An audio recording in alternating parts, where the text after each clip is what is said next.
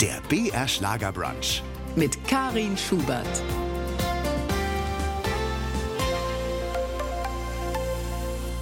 BR Schlagerbrunch. Heute wieder mit Karin Schubert am Mikrofon und einem spannenden Talk-Gast am anderen Ende der Leitung. Kabarettist Hagi Butzko. Seit mittlerweile 25 Jahren füllt er nun schon die Säle und Hallen mit seinen Programmen und zum Jubiläum gibt's natürlich auch ein eigenes Programm, mit dem er zurzeit auf Tour ist. Ach ja, heißt es, was sich dahinter verbirgt. Auch darum wird's heute gehen. Willkommen im Schlagerbrunch. Hagi Butzko. Servus, Grüezi und Hallo. Ja, wir duzen uns, weil wir Ja. uns schon tatsächlich lange kennen. Ganz eigene Geschichte, die wir Ja. später mit Sicherheit Tun wir noch das. ansprechen werden. Aber erstmal schön, dass du dir die Zeit nimmst, natürlich. Da Danke bist. für die Einladung. Mhm. Du bist politischer Kabarettist. Jawohl. Es war ja noch nie einfach, den Herrschenden den Spiegel vorzuhalten und ist auch sicher nicht leichter geworden. Der Shitstorm kann ja auch mal nach hinten losgehen. Was reizt dich daran? Ich kann es ja nicht sagen. Ich versuche auf der Bühne die Themen zu behandeln, die mich interessieren und lande immer bei gesellschaftskritischen politischen Themen. Ich weiß es nicht. Also der Alltag, der uns alle ja beschäftigt, der für uns alle natürlich spürbar ist, hat ja Ursachen. Und die liegen dann teilweise wirklich in politischen und gesellschaftlichen und sonstigen Strömungen und Ereignissen. Und ich komme nicht drum rum. Ich kann mich nicht mit oberflächlichen Themen beschäftigen. Es geht nicht. Ich habe es versucht, es klappt nicht. Wir hatten ja schon einige Kabarettisten, Humoristen, Comedians hier im Schlagerbrunch zu Gast. Jeder und jede ein echtes Unikat. Du bist ja eher so der Kumpeltyp, oder? Der aber auch mal auf den Tisch haut, wenn es sein muss. Ja, das ist so das Markenzeichen. Ich bin jetzt nicht wie gerne mal politische Kabarettisten gesehen werden als oberlehrerhafter moralischer Zeigefingerschwinger, sondern ich bin so der Typ, der in der Kneipe jetzt nicht am Stammtisch hockt, also nicht da, wo die dumpfen Parolen gedroschen werden, sondern in der Kneipe an der Theke. Also da, wo die Studenten stehen, da, wo die Leute stehen, die zwei Herrenwindungen mehr im Kopf haben und sich drei Gedanken mehr machen zu den Themen. Und das ist so der Vorgang, dass ich die Themen, die ich selber nicht verstehe, mir selber schlau mache und den Prozess nehme ich mit auf die Bühne. Also platte Witze und Comedy ist nicht so dein Ding. Ich habe es versucht, wie gesagt, es klappt, es klappt nicht. Ich, könnt- ich, könnte ja mal, ich könnte ja mal TV total übernehmen. Ich glaube, ich würde, würde wegen Unterforderung würde ich sterben vor der Kamera. Du sagst, du, hast es versucht. War das dann Nein. mal ein Programm oder was? Dass du, dass du mal so. Nein, zu Hause im stillen Kämmerlein für drei Sekunden. Da habe ich gesagt, nee, komm, lass sein. Ah, okay. Ich habe dich ja vor einiger Zeit mal live erlebt bei einer Vorstellung und hatte das Gefühl, du freust dich regelrecht, wenn du die Menschen mal so rausholen kannst aus ihrer Komfortzone. Ja, das ist einfach nur Bestätigung und Schenkelklopfer. Und genau, so ist es. Ist ebenso nicht das, was mich am politischen Kabarett reizt. Sondern mich interessieren habe ich neue Gedankengänge, neue Hintergründe, Zusammenhänge, äh, Strukturen, Hintergründe, Abgründe. Das alles ein bisschen aufzudröseln und ein bisschen, ich meine, klar, wir sind ja im, Zeitalter von Internet und Social Media durchaus informiert und überinformiert, aber das Ganze mal ein bisschen zu sortieren und auch ein bisschen zu sondieren, das ist so der Spaß, den ich daran habe, richtig. Also wenn dem Publikum das Lachen im Hals stecken bleibt, dann ist es bei dir schon erwünscht, oder? Naja, sag mal so, mein derzeitiges Programm heißt ja Ach ja. Und das kann man auf drei verschiedene Arten aussprechen, nämlich Ach ja, also resignativ oder Ach ja, so ein bisschen skeptisch nachfragend und Ach ja im Sinne von Heureka. Und alle drei Programme spiele ich an einem Abend. Ah. So, Und das heißt auch, je nachdem, wo du auftrittst, ist das auch ein bisschen anders, das Programm, oder? ähm, also inhaltlich nicht wirklich, aber die Reaktionen des Publikums sind jeden Abend anders und ich stelle mich jeden Abend neu drauf ein. Das heißt, kein Abend ist wie der andere. Das hängt davon ab, eben, ob ein Publikum die Humorfrequenz sofort reflektiert oder langsam sich reinschmunzelt. Da muss man schon wirklich im Hier und Jetzt sein, um tatsächlich mit dem Publikum gemeinsam auch einen unverwechselbaren Abend zu gestalten. Wie löst man es denn dann, wenn zum Beispiel jetzt mal so ein Lacher im Hals stecken bleibt, dass da wieder so etwas Befreites kommen kann? Gibt es da einen Trick oder so eine geheime Kunst jedes einzelnen Kabarettisten? Ah, sag mal so, der Lacher, der im Hals stecken bleibt, ist ja erwünscht. Den lässt man dann noch schön stecken da. Und man achtet einfach drauf, dass beim Schreiben bereits in dem nächsten Gedankengang dann die erheiterndere Pointe drin steckt. Kann aber auch mal minutenlang zum Schlucken und zum Schmerzhaften äh, im Hals stecken bleiben führen. Ich bin dann nicht wirklich an Effekten interessiert, im Sinne von Reflexen, sondern eher, dass äh, Gedankengänge sich im Hirn eines Zuhörenden verfestigen. Das kann dann auch mal nachwirken wahrscheinlich. So nämlich, genau. Ja, du musst es ja beurteilen können, HG. Du hast vor deiner Karriere als Kabarettist jahrelang als seriöser, in Anführungsstrichen, Schauspieler gearbeitet. Ist es denn leichter, die Leute zum Weinen zu bringen als zum Lachen? Hm, schwierige Frage. Beides ist eine Herausforderung, würde ich sagen. Am besten eine Mischung. Also richtig, richtig großes Theater oder auch große Kleinkunst findet dann statt, wenn sie sowohl die Tränen vor Lachen in die Augen treibt, aber auch mal ein einzelnes Tränchen zum Weinen zum Kullern bringt. Dann forschen wir doch mal ein bisschen in der Vergangenheit. Wie kam es eigentlich zu dieser Leidenschaft, Menschen zum Lachen oder eben auch mal zum Weinen oder zur Schnappatmung zu bringen? Ja. Du bist ja in Gelsenkirchen aufgewachsen und mhm. auch noch im Stadtteil Schalke. Mhm, mh, ja, da geht es mhm. doch eher um Fußball als um Theater, Richtig. oder? Absolut, ja. Ich habe meine Kindheit tatsächlich gegenüber der Glückaufkampfbahn verbracht. Also in diesem Stadtteil mit der Aufnahme der Babymilch interessiert man sich für Fußball. Also mein erstes Wort war wie bei jedem Kleinkind Mama, mein zweites war Papa und mein drittes es war Schalke. da bin ich ja froh, dass es bei dir noch in dieser Reihenfolge war. Ja, genau. Du hast ja als Kind viel gelesen. War das schon mal eine gute Voraussetzung, sich später mit äh, klassischer Literatur auseinanderzusetzen? Irre, ne? Ja, als Kind habe ich Bilderbücher gelesen. Also ich weiß noch, Ottfried Preußler, da habe ich alle Bücher gelesen, aber wie es halt so ist, immer wieder. Ich weiß nicht, wie viele gibt es insgesamt? Äh, dreimal Hotzenplotz, einmal Nachtgespenst, kleine Hexe, kleiner Wassermann und die habe ich aber immer wieder, also in der Endlosschleife. Ich weiß gar nicht, wie oft ich ein einziges Buch wiederholt habe. Diese Rampensau, woher kommt die denn? Warst du schon immer so gerne der Spaßmacher in der Schule? Oh, wenn ich das so genau wüsste. Ja, es gab mal eine Episode, da habe ich tatsächlich meine Versetzung in den Sand gesetzt, weil mir mein Biologielehrer die entscheidende Frage für die entscheidende Benotung stellte und mir war der Witz lieber als die richtige Antwort. Weil ich wollte den Lacher in der Klasse ernten. Er hat mir daraufhin tatsächlich die schlechtere Note gegeben. Versetzung war im Eimer und sie da, ich musste die Klasse wiederholen. Was aber tatsächlich sich im Nachhinein als die beste Entscheidung entpuppte. Also der Komiker hat dafür gesorgt, dass ich einmal sitzen blieb, eine Ehrenrunde drehte und dann tatsächlich im Stoff drin war und dadurch in der Schule in die Theater AG kam. Hätte ich die Klasse nicht wiederholt, wäre ich gar nicht mit der entsprechenden Lehrerin in Kontakt gekommen, die die Theater AG leitete. Und dort habe ich meine Liebe für die Rampensau entdeckt. Das sind manchmal so die Zufälle, die absolut, das Leben schreibt. Absolut. Kannst du dich noch erinnern, was du damals gesagt hast, als es um die Beantwortung der entscheidenden Frage ging? Oh ja, oh ja, es ging um die dominant rezessiven Erbanteile bei der Fliege. Und ich sollte die F1-Generation beschreiben, wenn dominant rezessiv. Und äh, ich habe dann tatsächlich nur gesagt, du hast im Ritz gesessen, hast dich vollgefressen, alles ohne mich. Dann sagte der Lehrer, das ist eine 5. Und ich sagte, das ist gemein, so gemein, hundsgemein. Also dieser Refrain, den habe ich quasi gesetzt, weil ich wusste, dass er mir zwischendrin die schlechte Note geben wird. Und für diesen Refrain, der aus der Pistole geschossen kam, einfach passte, habe ich 30 Mitschülerinnen und Schüler zum Lachen gebracht. Und das war es dir wert. Und das war die Ehrenrunde in der neunten Klasse. Aber so ein kritischer Geist, wie er ja für politische Kabarettisten unabdingbar ist, der muss ja auch irgendwo seine Wurzeln haben. Äh, welches Weltbild haben dir denn deine Eltern mit auf den Weg gegeben? Das kann ich gar nicht so genau sagen. Ich glaube, die politischen Wurzeln habe ich tatsächlich in der Schule bekommen. Klammer auf, mal abgesehen davon, dass ich ja über Privatleben und Familie in der Öffentlichkeit grundsätzlich nicht rede, aber über die Zeit in der Schule kann ich reden. Da gab es ja in den 80ern im Grunde zwei Strömungen. Das eine waren die Popper und das andere waren die Banker. Ja, genau. und, und die Banker, das waren die, die hatten Angst vor dem Dritten Weltkrieg und die Popper hatten Angst, dass ihr Golf Cabrio die falsche Bereifung hatte. Und ich hatte kein Geld für ein Golf Cabrio, deswegen war klar, in welche Gruppe ich gehörte. und demzufolge musste ich mich politisch interessieren. Du durftest ja als Jugendlicher schon auch mal über die Stränge schlagen, oder so wie sich das anhört. Och, durfte? Naja, sag mal so. Zu einer guten Jugend gehört Rebellion gegen das Elternhaus. Also, dass man es nicht durfte, das war wesentlicher Bestandteil des ganzen Geschehens. Du hast mal gesagt, irgendwie, es war so schlimm, mein Therapeut hatte Angst vor mir.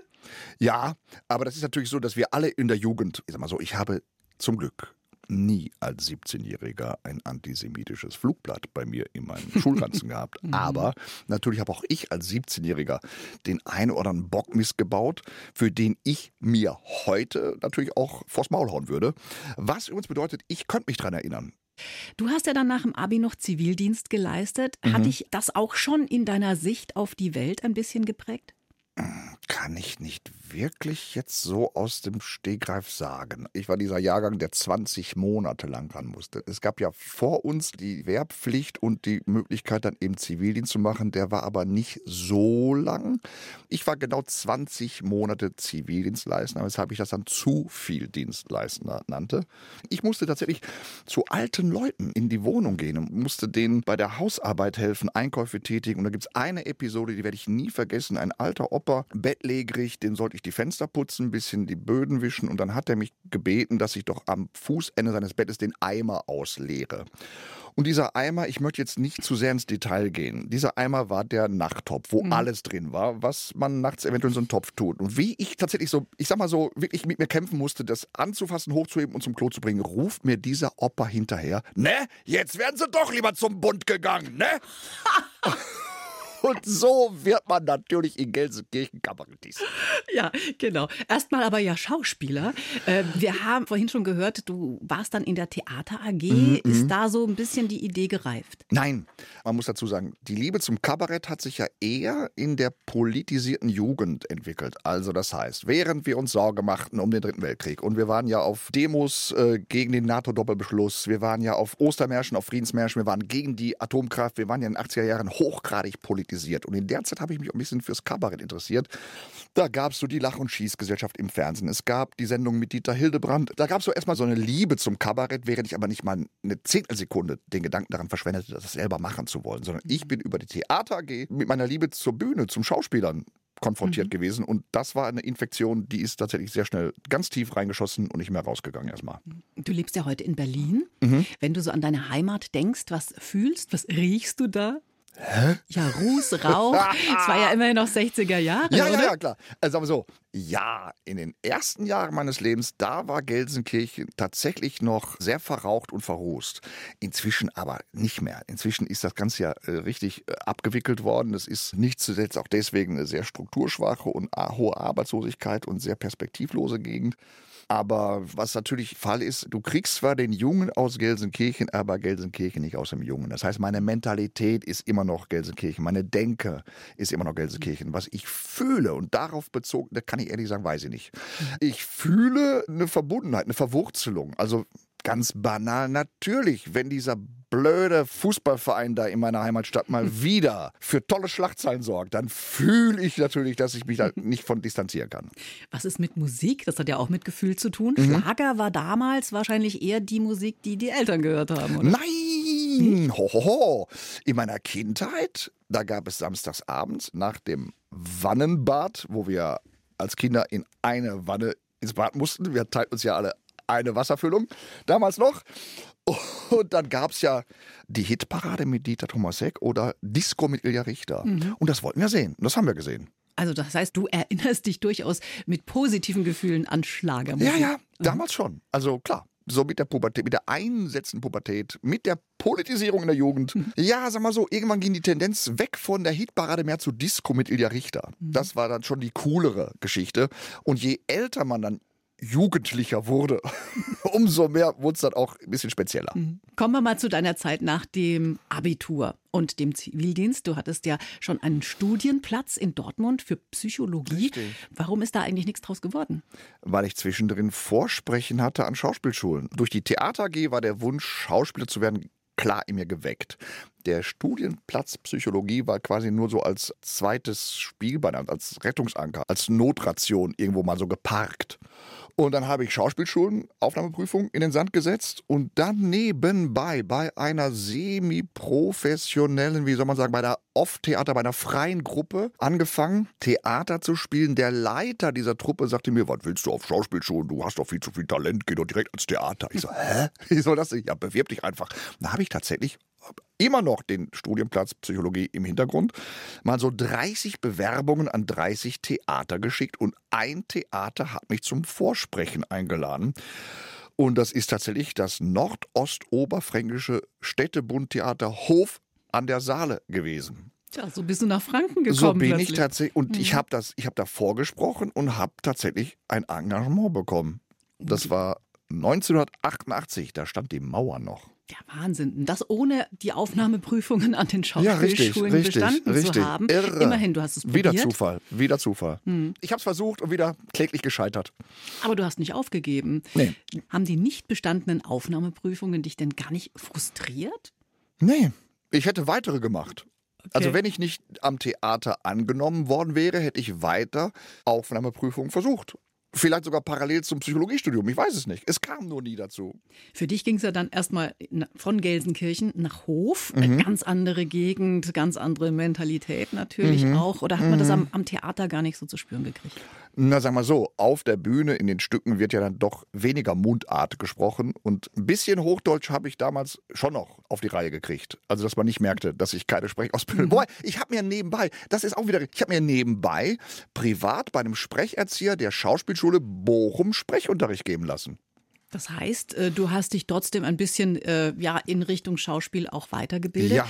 Wie hast du es denn überhaupt geschafft, als Autodidakt sogar dann noch eine Schauspielprüfung abzulegen? Wo und wie ist es denn möglich? Äh, Schauspielprüfung ist das falsche Wort. Und zwar, es kommen dann von der, ich weiß jetzt gar nicht mehr, wie das genau heißt, von dem Arbeitsamt für Schauspieler. Da kommt dann irgendwie einer mal gucken, sieht sich das an und sagt, okay, Sie sind gut genug, um bei mir in die Kartei aufgenommen zu werden. Und das ist letztendlich das, worum es am Ende geht, dass das Arbeitsamt dich anerkennt. Das Theater ein Anerkennen fand ja statt. Ich wurde ja aufgenommen. Dann gibt es die Gewerkschaft, die GdBA, die hat mich aufgenommen. Also es ging nur darum, dass das Arbeitsamt sagt, jawohl, falls Sie mal arbeitslos werden, sind Sie bei uns als Schauspieler gemeldet. Und darauf lief es hinaus. HG, ähm, das mit dem Namen. Ich muss es ja doch kurz ansprechen. Schon als junger Schauspieler, als ich dich so gekannt habe, hast du dich HG Butzko genannt. Das kann ja alles Mögliche heißen, ne? Von Heinz Gerd bis Hans Günther. Die wahren Vornamen, die mit diesen Buchstaben abgekürzt werden, waren also schon recht früh für dich, naja, sagen wir mal, unsexy? Sagen wir so. Es könnte auch HB muss Glatze heißen, Heimat Gelsenkirchen, Handgranate. Otti Fischer sagte immer, das ist das chemische Zeichen für Quecksilber. Also sucht euch was aus. Nein, der Punkt ist tatsächlich noch viel banaler. In meiner Kindheit liefen im Fernsehen sonntagsnachmittags Schwarz-Weiß-Filme. Vorm Krieg oder vom nach dem Krieg. Und da gab es zwei Schauspieler, die sind mir schon als kleiner Bub irgendwie haften geblieben. Das war O.W. Fischer und O.E. Hasse. Einfach weil die statt eines normalen Namens nur zwei Buchstaben hatten. Und diese beiden Namen, die, die habe ich mir damals, als ich war, weiß ich nicht, sechs, sieben Jahre alt, die sind mir so penetrant aufgefallen, dass ich dachte, sowas Auffallendes. Das ist doch einfach ein, auch ein Marketing. Es ist ein Branding. Es ist eine PR-Geschichte, indem ich mich HG Butzko nenne. Setze ich mich ab von allen anderen, die einen ausgeschriebenen Vornamen haben. Zweitens, jeder Mensch fragt sich, was heißt wohl HG und beschäftigt sich dadurch nur drei Sekunden länger mit mir, als wenn da mein Name stünde. Und schon bin ich schon wieder, äh, also Marketing-Experten hätten ihre helle Freude an mir, wenn sie auf die Idee. Ich hätte dafür, ich glaube, viele Leute hätten dafür viel Geld verlangt, auf die Idee zu kommen. und ich habe es ganz alleine gemacht. So, du bist ja eigentlich dadurch vielleicht auch, wie du sagst, eine Marke geworden. Äh, Das ist wichtig im Showgeschäft. Aber auch der Stil ist wichtig. Das macht dich ja auch aus. Du hattest vorhin schon das Thekengespräch genannt. Was genau verstehst du denn darunter? Naja, ein Kritiker nannte das mal Kumpelkabarett. Wörtlich kein intellektuellen Kabarett, sondern Kumpelkabarett. Und das heißt einfach, wir begegnen uns auf Augenhöhe. Ich stehe mit meinem Publikum auf Augenhöhe, quasi an der Theke. Und dann ist der Duktus, der da sagt, hast du schon gehört, hast du schon, weißt du eigentlich schon, was sagst du dazu, findest du dich auch? Also was ich nicht verstehe ist, so diese Ebene ist quasi der Subtext meiner Texte, ist das Konzept aller meiner Programme. Also durchaus intellektuelle Gespräche, aber in Bodennähe, sag ich Ja, jetzt mal. Oder intellektuell. immer auf dem Boden geblieben. Also eben, eben intellektuell im Sinne von intelligent, im Mhm. Sinne von sich schlau machend. Aber natürlich Bodenhaftung, selbstverständlich. Mhm. Als Hofnarr darf, ja, muss man die Menschen, die das Zepter der Macht in der Hand haben, ja kritisieren. Man muss ihre Entscheidungen in Frage stellen und nicht nur die harmlosen und unwichtigen. Wo sind denn die Grenzen? Wann wird man beim nächsten Mal vielleicht nicht mehr gefragt, ob man auftreten will? Hm, das interessiert mich nicht. Die einzigen Grenzen, die mich interessieren, sind die, die ich setzen würde, die ich respektieren würde. Und da habe ich mir schon sehr früh in meinem ersten Programm gesagt, das, was ich über mich selber nicht hören wollen würde, das sage ich auch nicht über andere. Das heißt Beleidigungen. Das heißt Intimitäten. Das heißt private Aspekte, die unter die Gürtellinie gehen. Das heißt aber zum Beispiel nicht private Aspekte, die Auswirkungen aufs öffentliche Wirken haben. Mhm. Also Klammer auf, wenn ein bayerischer Parteivorsitzender, der sich immer als konservativer, christlicher Politiker inszeniert, ein uneheliches Kind in die Welt setzt, dann ist das natürlich schon ein privates Thema, wo ich sage, ja komm, da muss man doch mal einmal kurz äh, den Finger in die Wunde legen. Mhm. Immerhin geht das Ganze bei dir schon 25 Jahre. Ach ja, das Jubiläumsprogramm. Äh, wo wir herkamen, warum wir so sind. Eine Aufarbeitung der Politik des letzten Vierteljahrhunderts? Ja, richtig. Es ist ja so, viele Kolleginnen und Kollegen machen zum 25-jährigen Bühnenjubiläum ein Best-of. Und Best-of heißt eigentlich dann aus den alten Programmen die lustigsten Nummern nochmal so aneinander rein. Und das wollte ich nicht machen und habe so eine Art Kompromiss gefunden. Und zwar, ich habe die interessantesten Nummern, die ich zu politischen Ereignissen damals geschrieben hatte, wieder rausgesucht. Und das fängt dann eben an mit Helmut Kohl, geht weiter über Gerhard Schröder, Rudolf Scharping, geht weiter über Frank-Walter Steinmeier, geht zu Angela Merkel, geht zu Schwarz-Rot, Schwarz-Gelb, wieder Schwarz-Rot, geht mhm. rüber zu Olaf Scholz und einfach mal so einen Bogen zu spannen, wie wir dahin gekommen sind, wo wir heute sind. Ein Fan von Kabarett warst du schon immer, mhm. aber du hättest nie gedacht, das selbst zu machen. Mhm, mh, mh. Wie ging es denn dann tatsächlich los? Warum oh. bist du nicht am Theater geblieben? Ja, das, das ist, ist, doch eine sichere Sache an und für sich. Das ist auch wieder eine der vielen Geschichten, wo Kommissar Zufall so mir mächtig in meine Karriere gegrätscht ist. Und zwar, ich war halt eben dann doch mehrere Jahre an mehreren Theatern. Also erst in Hof, dann in Würzburg am Theater. Ich hatte weitere Vorsprechen für weitere Bühnen und irgendwie aber so einen kleinen, heute würde man sagen, Burnout ist das falsche Wort, aber so einen kleinen Verdruss. Ich hatte das Bedürfnis, mal Abstand zu nehmen zu dieser Mühle, die das Theater ja sein kann. Also Produktion um Produktion, Stück um Stück, äh, Proben, Proben, Proben, aufhören, aufhören, aufhören. Das ist erstmal so von, von der Taktung her tatsächlich so gewesen, dass ich merkte, boah, jetzt vielleicht mal jetzt so ein Jahr doch nicht. Dann kommt hinzu, dass mir in fünf Jahren an zwei Theatern die Produktionen, die wirklich kreativ waren, die ließen sich an einer Hand abzählen. Das meiste war wirklich Produzieren um des Produzierens willen. Das heißt, ich nannte das mal Textaufsagen in Kostüm und Gängen. Also, dass man wirklich an ein Stück herangeht wie an eine Abenteuerreise und wie an eine Safari und sich gemeinsam mal auf die Expedition begibt, herauszufinden, was. Das ist in meiner direkten Erfahrung am Theater sehr selten der Fall gewesen. Und davon hatte ich jetzt auch noch ein bisschen die Schnauze voll und habe dann erstmal gedacht, ich mache mich freiberuflich, mache mich selbstständig und habe so angefangen, erstmal so in Würzburg in der Studentenszene so ein bisschen Schauspielunterricht, Workshops zu geben, so ein bisschen erstmal so, so zur Luft zu kommen, zu gucken, zu machen. Und in dieser Zeit hatte ich irgendwann keinen Auftrag mehr. So, ich habe mich so ein bisschen auch in der Studentenszene als Regisseur versucht, ein bisschen als Coach und hatte irgendwie keinen Auftrag mehr und dachte, jetzt muss ich mal gucken, meine Ersparnisse reichen für noch ein halbes Jahr. Irgendwo muss ja dann Geld herkommen und habe dann in dem Moment spontan gedacht, weißt du was, schreib doch mal dein eigenes Programm. War auch nur so eine fixe Idee. Ich habe mir dann an einer freien Bühne in Würzburg zehn Termine geben lassen, zum Glück bekommen, weil der Theaterleiter offen dafür war, also auch ein bisschen experimentierfreudig. Und ich hatte vor, nach diesen zehn Terminen wieder zurück als Regisseur, als Coach zu arbeiten. Ich hatte wirklich, ich mache nur zehn Termine, um irgendwie meine Flaute zu überbrücken.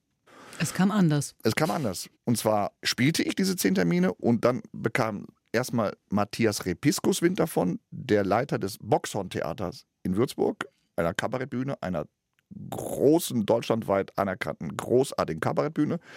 Und Erwin Pelzig, Frank Wackus Marwasser, der ja ursprünglich aus Würzburg stammt und dieser kleinen Theaterbühne verbunden blieb, wo er auch anfing. Der bekam Wind davon und vermittelte mich nach München in den Schlachthof, wo ich dann auch nur drei Wochen Auftritte hatte. Da tauchte aber Otti Fischer auf und seine Redaktion, die mich in seine Sendung holten. Als Gast. Wo dann Hans-Dieter Hüsch saß, der mich in seine Sendung holte. Als Gast. Und so kam ich tatsächlich nie wieder dazu, einfach aus zeitlichen Gründen, Theater zu machen. Seit 2014 bist du ja auch regelmäßig in größeren Fernsehproduktionen zu sehen, zum Beispiel eben im Schlachthof oder sogar in der Anstalt. Wie gut muss man denn als politischer Kabarettist recherchieren? Ja, das ist ein Trend, der mit der Finanzkrise einsetzte, 2007, 2008. Bis dahin gab es tatsächlich die Möglichkeit, einfach das Verständnis des Publikums vorauszusetzen, zu wissen, wir alle wissen, was wir wissen. Und auf diesem Wissen machen man Pointen. Dann gab es die Finanzkrise und dann war plötzlich was los, was wir alle nicht so ganz sofort verstanden haben. Und da begann so ein Trend in der Kabarettbranche, in der Szene, dass wir anfingen, Achtung, da kommt jetzt wieder meine Definition, sich selber schlau zu machen. Wir alle mussten erstmal selber verstehen, was da passiert ist.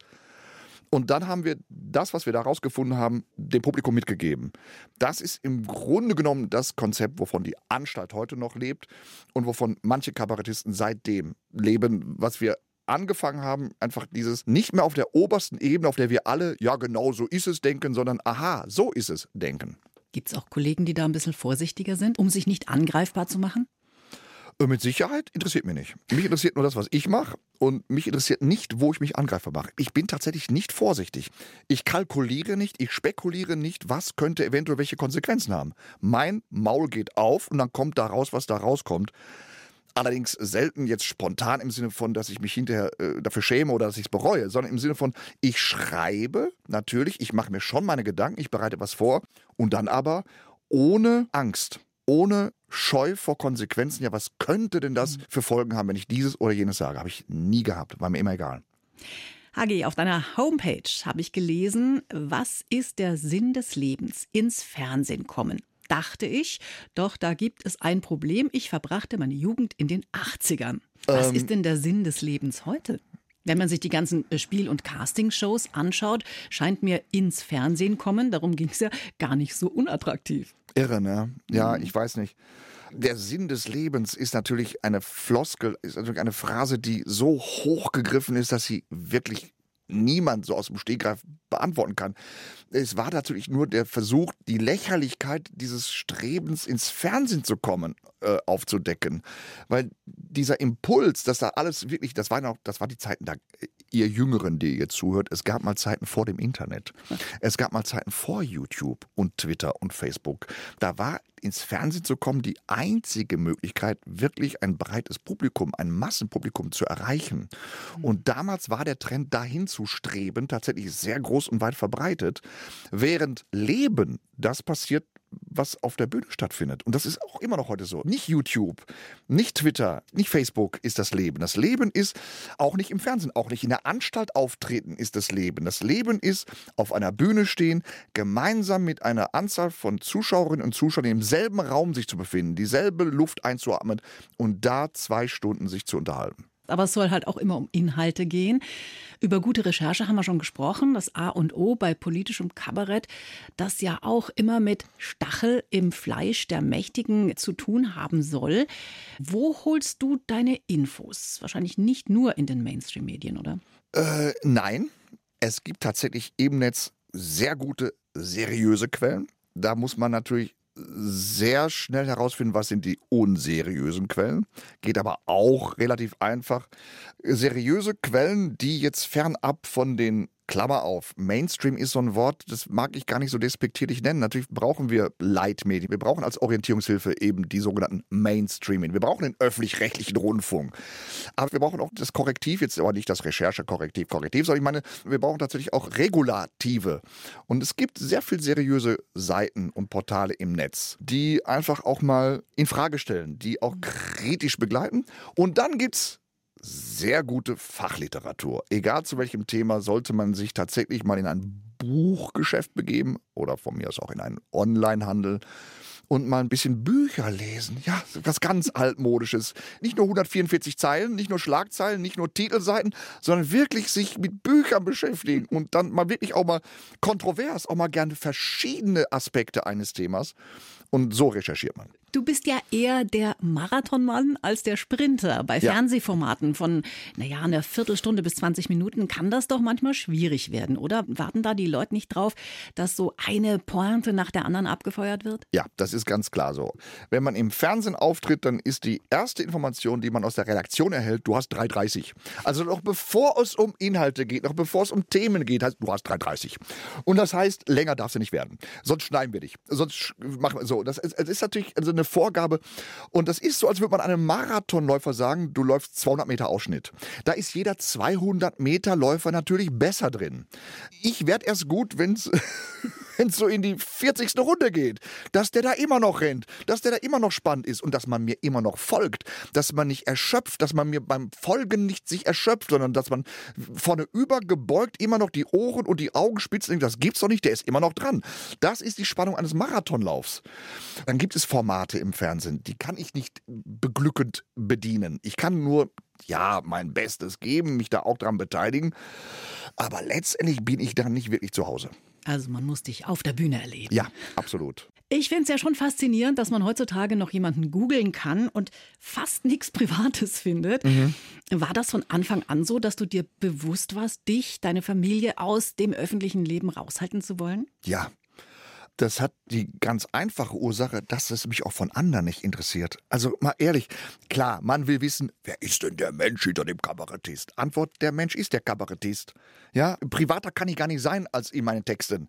Mhm. Nur was meine Familie betrifft, das, das, was ich im Programm über meine Familie sage, das ist dann das, was ich auch gerne dann öffentlich mache. Aber letztendlich ist Privatleben Privatleben. Mich interessiert doch wirklich nicht der Beziehungsdreck von Oliver Pocher. Mal ohne Scheiß. Was, was soll das? Ich will es nicht wissen. Ich will es nicht wissen. Ich will es auch nicht, dass andere von mir das wissen. Das hat, darum geht es nicht. Das kann es nicht sein. Also ich sage nur, wenn du Menschen privat kennenlernen willst, geh in den Biergarten. Oder an die Theke. Oder an die Theke.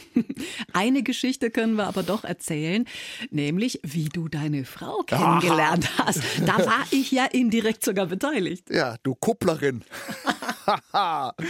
du willst doch nur von dir jetzt erzählen, wie sehr du daran beteiligt warst. Also, ich habe es ja gar nicht gewusst lange Zeit. Also, ich war ja, wie gesagt, am Theater in Würzburg engagiert. Und das Theater Würzburg macht einmal im Jahr einen sogenannten Bühnenball der ist öffentlich, da können Menschen gegen einen Eintritt tanzen am kalten Buffet und überhaupt sich einen netten Abend machen.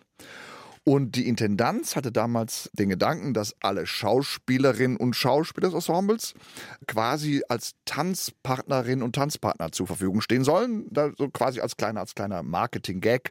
Rent a Dancer. Ja, sowas, sowas. Also in, in, den USA werden ja durchaus auch mal Abende mit Promis an reiche Witwen